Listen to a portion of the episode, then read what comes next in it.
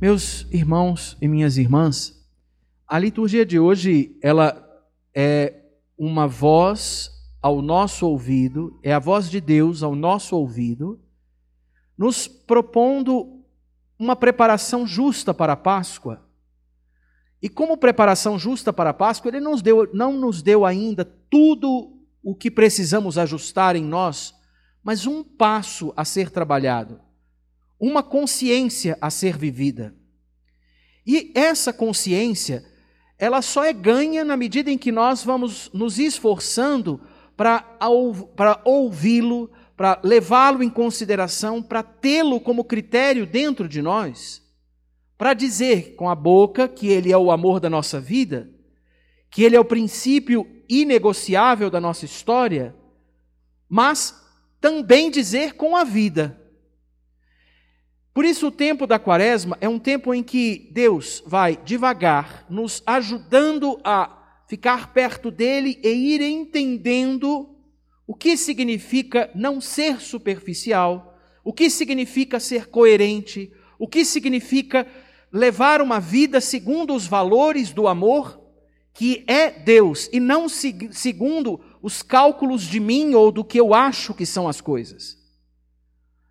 Ele nos ensina nesse tempo a lidar com os desafios de quem conhece Deus, conhece a Ele.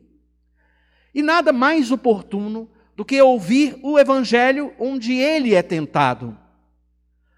Curioso aqui é perceber que no início do Evangelho uma menção é feita. Jesus, cheio do Espírito Santo, voltou do Jordão e no deserto ele era guiado pelo Espírito.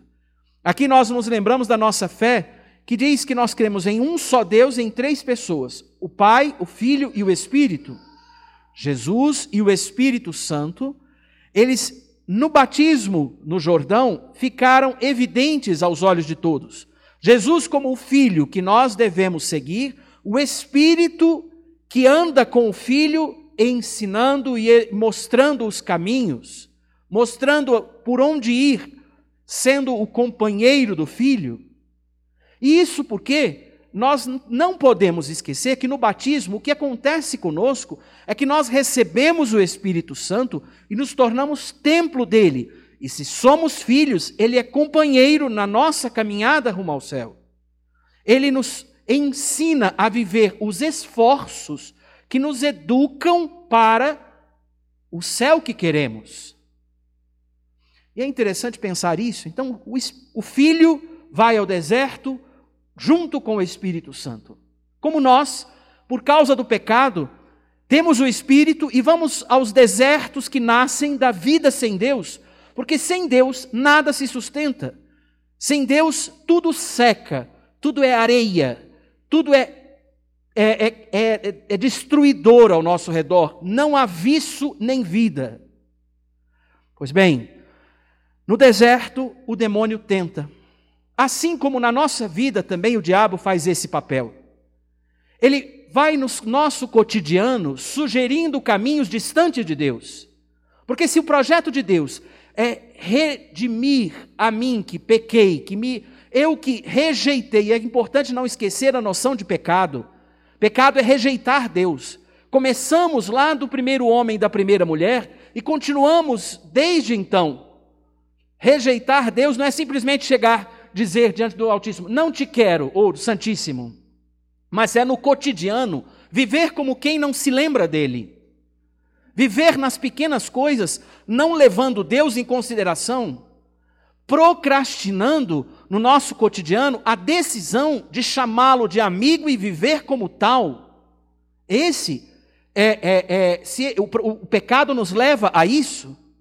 O projeto de Deus é nos trazer para perto dele recompor o que está dividido, o nosso coração, segundo o coração dele, para que nós aprendamos a viver de novo como é feliz, se vive feliz, vivendo um só amor, pois para isso fomos criados.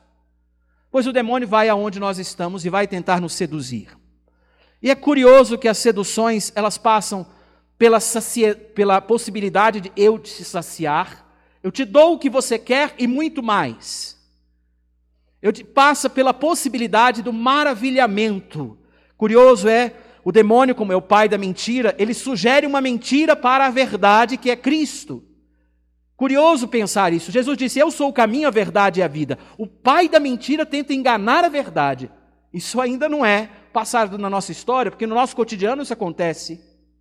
E ele produz nos olhos de Jesus a visão de mundo e poder, de prazer, de satisfação. E diz que basta adorá-lo para que ele tenha tudo aquilo, porque ele pode dar o que ele não tem. O demônio continua nos enganando continua nos sugerindo isso também no nosso cotidiano. Depois, ele tenta Jesus com a segurança: ah, mas se você não é filho de Deus, então atira-te daqui para baixo, provocando aquele sobre Jesus, sobre a segurança de confiar em Deus diante dos desafios. Quantas vezes o demônio diz assim também para nós: Ué, você não confia em Deus? Então agora, sustenta, vai, Tu está vendo teu pai ficar doente? Então sustenta, sustenta a fé. Vai ser mais difícil sustentar a fé. Ah, você não está vendo que ah, ah, o mundo desabando? Onde é que está Deus nessa história da guerra? O demônio nos provoca ainda hoje com as mesmas seduções e armas. E sabe o que acontece de diferente nessa história toda? Nada, porque nós caímos ainda nas mesmas conversas. Doído isso. Eu ainda caio no conto do inimigo. Agora, qual é a diferença que o Evangelho nos sugere para uma vida nova? Cristo vai mostrando em cada tentação como vencer a, a, a tentação. E é muito bonito perceber que ele não simplesmente fala uma fórmula, mas ele vive o que se deve fazer. Afirmar a fé. O, em todo o tempo, Jesus diz: a Escritura diz, e ele diz uma palavra para o demônio. A Escritura diz, e ele diz uma palavra para o demônio. Afirmar a fé é o que a primeira leitura, o salmo e a segunda leitura nos mostram. Porque na primeira leitura nós temos Moisés dizendo qual deve ser a postura depois que colherem os frutos na terra prometida. Deve ser oferecer os primeiros frutos a Deus como sinal de consciência de quem me deu aquilo. E a oração que Moisés sugere é uma profissão de fé, ou seja, ele ali diz ao seu povo que recordem o bem que Deus já nos fez, que recordem os esforços que nós fizemos no nosso cotidiano para viver a escolha por Deus para suportar os desafios do deserto que andávamos com Ele. Recordem que chegamos aqui e temos esses frutos porque Deus nos conduziu. A profissão de fé é fazer memória do bem que Deus me faz. Depois, tanto o, o, o salmo como a segunda leitura repetem esse, essa estrutura de resposta. O salmo sendo as palavras do coração de um homem que confia em Deus que se confia a Deus. E ele coloca de fato expressões muito bonitas que nós podemos usar no nosso cotidiano. Quem abriga, quem habita ao, ao abrigo do Altíssimo e vive à sombra do Senhor, diante do Senhor, diz: Sois meu refúgio e proteção, o Deus no qual confio inteiramente. Recordar a fé é recordar que eu confio em Deus, eu já confiei e continuo confiando. E por fim, Aqui no Evangelho, Jesus diz assim, diante das tentações, a Escritura diz, o nosso bom São Paulo nos diz assim: o que diz a Escritura é a primeira frase do nosso da segunda leitura. A palavra está perto de ti, em tua boca e em teu coração. É crendo no coração que se alcança a justiça, é confessando a fé com a boca que se consegue a salvação. Crendo no coração significa que eu vou colocando a fé que o Senhor, no meu coração, a fé que o Senhor de, derrama em mim. O que é a fé, Padre, derramada em nós? É a palavra que entra nos ouvidos. Ela fica aí dentro ou você se esquece até amanhã cedo?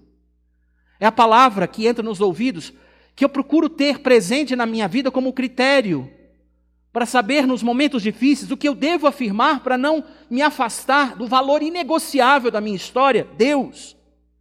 É a palavra que eu escuto no meu cotidiano que deve ser depositada em mim, porque Ele escolhe vir a mim e eu não o rejeito.